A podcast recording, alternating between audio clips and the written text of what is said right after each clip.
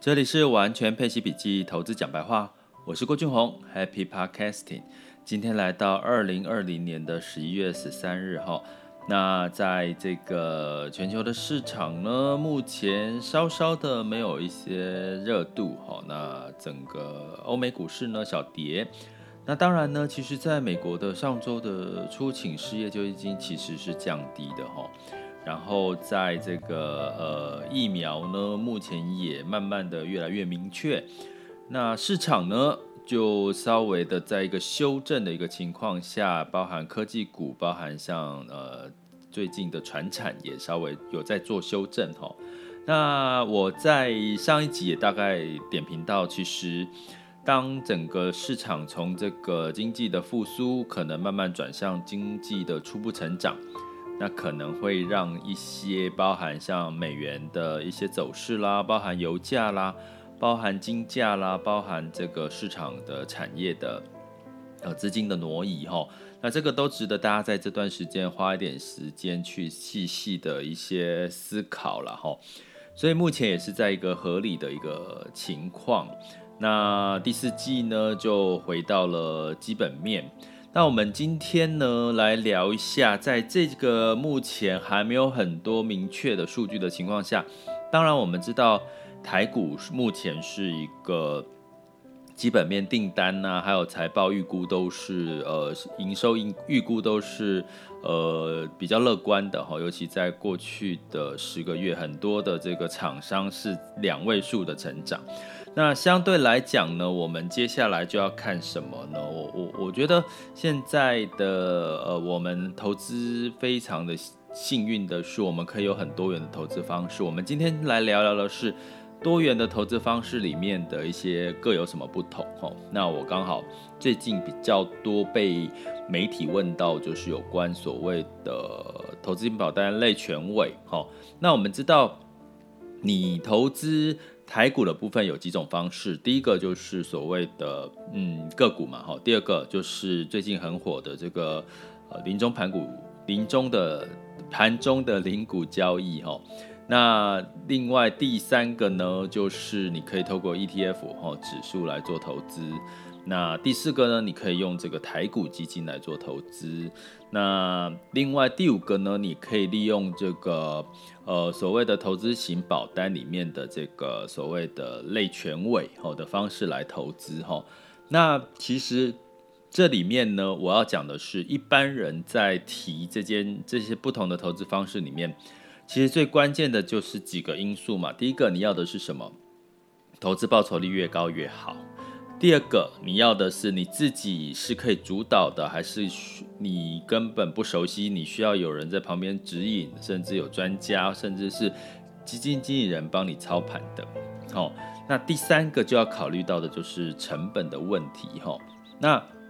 我觉得很有趣的是，其实我在被媒体采访里面呢，其实大家都有点战战兢兢、小心翼翼的在。聊投资型保单这件事情哈，那我们今天就以比较客观哈，我就不不，我不是因为其实投资型保单应该听到投资型保单这几个字会是呃一个怎么讲？我们觉得就是一个杀手哈，就是你几乎很多的媒体是尽量避谈投资型保单，尤其我在这一年在上这个媒体的时候，我特别感受到这件事情。那但是它真的是一个不好的投资工具吗？其实我们客观来讲，我没有说它一定很好哦。那我要讲的是，其实它就是费用率高啦。简单来讲，我们刚刚讲的这三点嘛，其实它其中一个就是费用率相对来讲比较高的哈。那费用率高的同时呢，但是它有其他的一个不同的特色，我们今天就稍微来提醒、提提点大家一下。因为我们这个盘中零股交易讲过了嘛，哈，因为它你可以直接投资个股，然后用比较低的成本，然后我们建议挑的是比较波动大的。你相对来讲，因为你一定是定定期定额的概念嘛，哈，那你可以挑选的当然是单一的单一的这个个股，所以你风险来讲也会比较大。那第二个呢，我们提到的就是呃，像 ETF 啦。哦，或者是 ETF 的部分的特色，就是它可能是跟着指数走。那跟着指数走，目前以台股来讲是比较占优势的，因为我们所谓的权值股、龙头股，大部分都是在这些呃台湾五十的这些指数里面。那相对来讲，最近表现好的也会是在大型股，尤其是在疫情、该经济复苏的一个情况下。那我们为什么要提到这件事情？其实是因为我们可能在经济复苏迈向慢慢迈向经济的初步成长，可能在指数的表现的部分也开始会有一些变化。这个我们后续再另外提哈，在我的网校里面呢，在最新的这一集也会提到。大家可能要在十二之前预先的去做功课，去准备好你在明年的这个资产配置的计划，因为在明年的从经济复苏，可能慢慢有机会走向经济成长。那经济成长其实股票是领先指标，一定会事先反应嘛，所以你一定肯定要事先布局，而是等而不是等到经济确定成长才布局哈。这是我们接下来要提醒大家的事情。好，那我刚刚讲回 ETF，其实它的关键就是它的。投资的成本也相对低，可是你可以投资一篮子的股票。那个股的盘中零股交易就是你只能投资一一档哦，个个股，然后风险比较大，但是它成本低。接下来的基金，台股基金的部分，它是基金经理人操盘的主动型的基金，可是它相对来讲，呃，它的费用率相对会比这个刚刚前面的 ETF 跟个股投资来的高。可是就很适合，就是你可能真的不懂要投资什么啊。像现在很多国内的一些投信呢，它也有提供了绩效表现比指数好的一些基金吼。那这个部分呢，你如果不想伤脑筋，不太会投资这些 ETF 啦哈，或者是不太会投资这个呃所谓的嗯自己选标的哈，因为你不知道怎么换，那你也可以选择我们刚刚讲的这个台股基金，但是它的费用率相对比较高。那我会建议大家要节省成本，至少你可以省下的是手续费嘛。然后你目前你透过两大的这个线上的基金交易平台，哈，聚亨跟基富通应该都有机会可以买到零手续费的这个呃股票型的基金的机会。好，这个大家可能可能要稍稍的去做研究哈。那我这边就不推荐。那所以呢，我们再讲回来第四个成本最高的，我要讲成本最高的是投资型保单。其实投资型保单有。成本最高的是它，如果你是投资型的寿险，好，投资型的寿险呢，它基本上就是用到这个寿险保障。那你寿险保障就会有什么保险成本，还有所谓的业务员的佣金，还有这个保险公司的的经营管理、行政管理的费用，哈。所以这个是所有你买所有保单，我要跟各位讲，你只要是。牵扯到保单这这两个字，你的所有的保单的费用里面一定会有业务员的佣金，一定会有所谓的呃管营业管理费用，还有所谓的保险的成本哈。好，那当然呢，你要讲说，如果你又希望有保障保险的保障，其实我要提一件事情，我最我其实保险投资型保保险其实是，如果你想要把你的保障拉高。投资型保险是目前是最低的成本，可以帮你拉到最高保障的一个一个投资型一个所谓的保险保障商品哈。那我我其实最近今年来体会特别深，是因为我有一位朋友他癌症过世了，他其实留下了千万的资产给呃千万的保障给他的父母亲，他其实就是用投资型保单，如果没有投资型保单，他可能没有办法有这个千万的保障。所以，其实投资型保单，如果你有保障需求的话，它虽然有这我刚刚讲的这个三个成本，好，但是它就是多个给你另外一个用途啊，就是你除了你投资的本金，它会另外给你一个保障。所以在最近，像我有朋友，他开始陆续家庭买房，那买房就会一定会想要买一笔保障，让自己万一发生什么事情的时候，这个房子可以留下来，不要留负债给自己的儿女嘛。呃，儿女哦，就是就是自己的老婆跟女儿了哈，儿子哈，所以基本上呢，其实投资保单它的作用，如果你有保障的需求，它反而可以拉高你，同时做到两件事情。可是如果你把保险的成本加进去，加投资，其实你反而是比单纯的呃买保障跟单纯买投资的这个成本是比较低的哈。所以我刚刚前提是投资型保单没有不好，而是你要有保障的需求。但是有另外一类叫投资型年金，投资型年金它的特色就是它就没有这个保障的这一块了。它纯粹哈，纯粹就是所谓的呃保险业务员的佣金，还有这个行政的管理费，就是所谓的保险公司的营业费用。那其他的投资连接方式就跟其实很多的标的一样，里面现在投资型保单里面有 ETF，有所谓的基金。呃，甚至有所谓的全权委托的账户。所谓全权委托的账户呢，我们可以把它当成是一个，就是你委托给一个投信公司，那这家投投信公司透过它底下的基金标的，透过它底下的一些投资的工具，比如说 ETF 也有，它就把它包在一起，然后由它来帮你代操的一个概念哦。那你这样子的一个代操的概念，其实说真的。还真的只有投资型保单里面有这种全委的这个呃账户哦，反而你在一般你用这种全委代操的这个方式，反而在基金 ETF 上面都没有哦。所以呢，如果你想要就是你看好某个投信公司它的代操能力，然后呢，其实代操，比如说代操有什么好处？现在已经这个全权委托的代操已经可以代操到它里面可以买什么反。反向的这个 ETF 哦，也就是说，如果你对市场是看空的，大家知道，你投资基金或 ETF 的任何的这个市场指数一定是看多嘛，因为看多它才会涨给你看。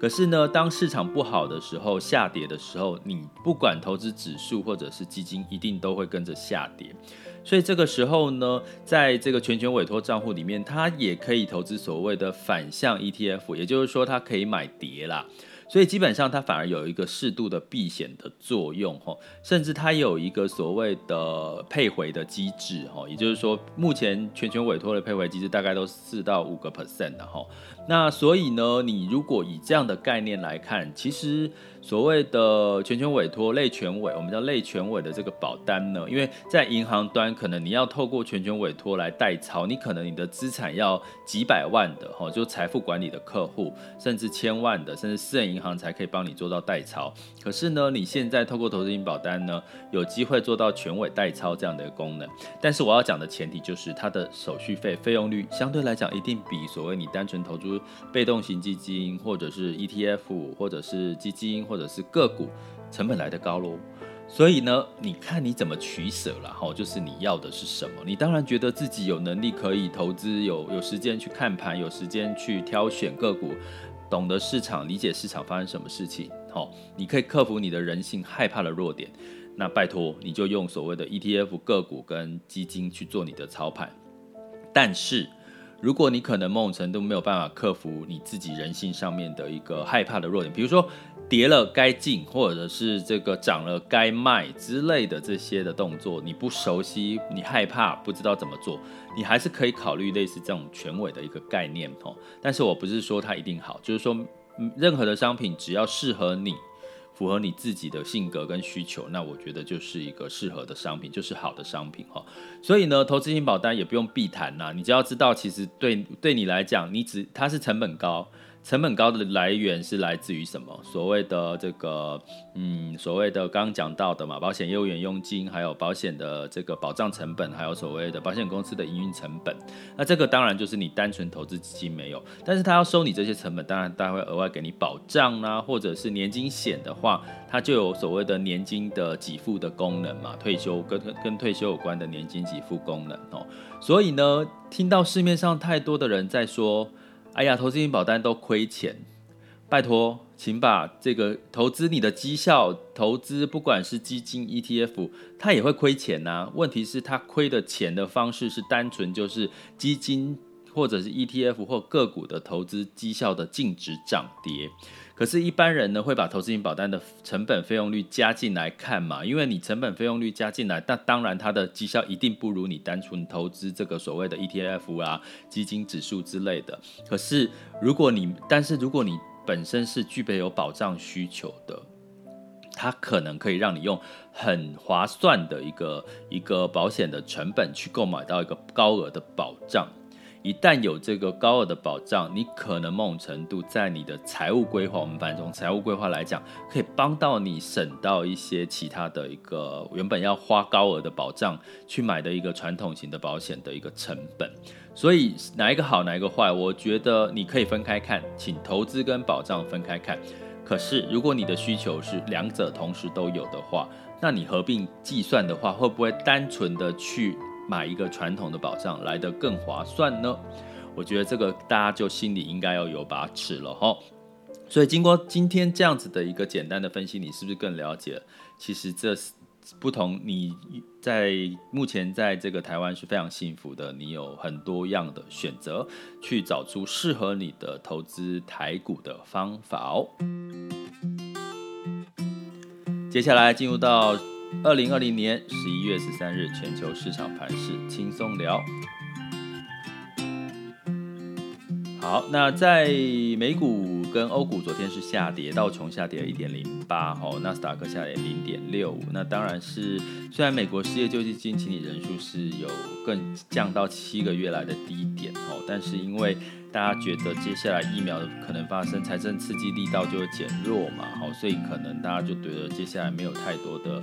好的更大幅大力道的刺激方案，所以市场呢就持续的涨涨涨跌跌，就是在一个盘整修正的格局的概念，好。那欧洲的市场也是在前几天跌涨了一波之后呢，也开始在做修正呢。那当然就是大家会觉得疫情还在，疫苗的接下来结果怎么样？那可能如果更好的话。那是不是代表纾困方案也会减少？类似这样的情绪呢，让市场就是稍涨了之后跌，涨了之后就跌。那应该在疫苗还没有确在接下来这个情况什么时候会破局？就是在疫苗很确定了，已经可以大量的运用在人体，然后是成功率，然后各各方面的因素都是好的。哦，在疫情的这个情况下，那可能就会有另外一波的。风景，那这个风景就会是让我们的经济从复苏、景气复苏的阶段进入到景气初步成长的阶段。好，那可能我们要做的资产配置又不一样了。那台股呢，在今天周五的时候，其实是先呃开红，然后接下来又收收低了哈。那当然呢，因为受受到美国影响，相对来讲会比较大了哈。那接下来大家还是。注意，其实目前台股它整体的我们的业绩成长跟这个业绩的预估其实是是好的哦，所以可能大家可还是可以比较乐观在台股的部分。那在这个恒生跟 A 股呢，其实他们最近出现了一些。呃，尤其像今天的这个上证指数是跌幅比较深，原因是他们有一些 AAA 等级的公司呢，它的债务违约了哈，那造成银行股，因为债务一定是跟银行贷款嘛，所以 AA 等级耶，三个 AA 等级居然可以违约，这在一般的全球不容易发生这件事情。所以我今天看到很多媒体在讲这个中国高收益债是看好中国高收益债，我是有一个打个问号的哈。所以提醒大家，反正我觉得录 podcast 跟在我自己的社团私密社团，我可以讲得很白话，因为我们我也是投资人啊，你们也是投资人啊，所以基本上我可以白话的讲，大陆的高收益在问号，并不是像媒体讲的现在是看好的，因为大陆现在很多的投资人，你去看它的债市市场，其实在今年的表现其实是不好的。第二个呢，就是大陆封的是除了股票之外，他们封的是可转债。大家知道，中国的市场大概有一半以上都是散户、个体户在做投资的，它不是法人的一个市场为主哦。所以基本上呢，我觉得在这个媒体的这个报道，我觉得比较应该是一个业配的一个概念比较多了哈，应该不会被骂了哈。好，要骂没关系，这是我个人的观点，好不好？那像在这个。呃，所以今天来讲，因为这件事情让上证指数小跌嘛，然后我其实在另外一场直播有提到，目前的科技可能在 A 股的部分的表现会是涨涨跌跌，几率比较高，因为现在的这个中国的政策呢是在做一个所谓的互联网的监管哦，因为他觉得实体经济更重要。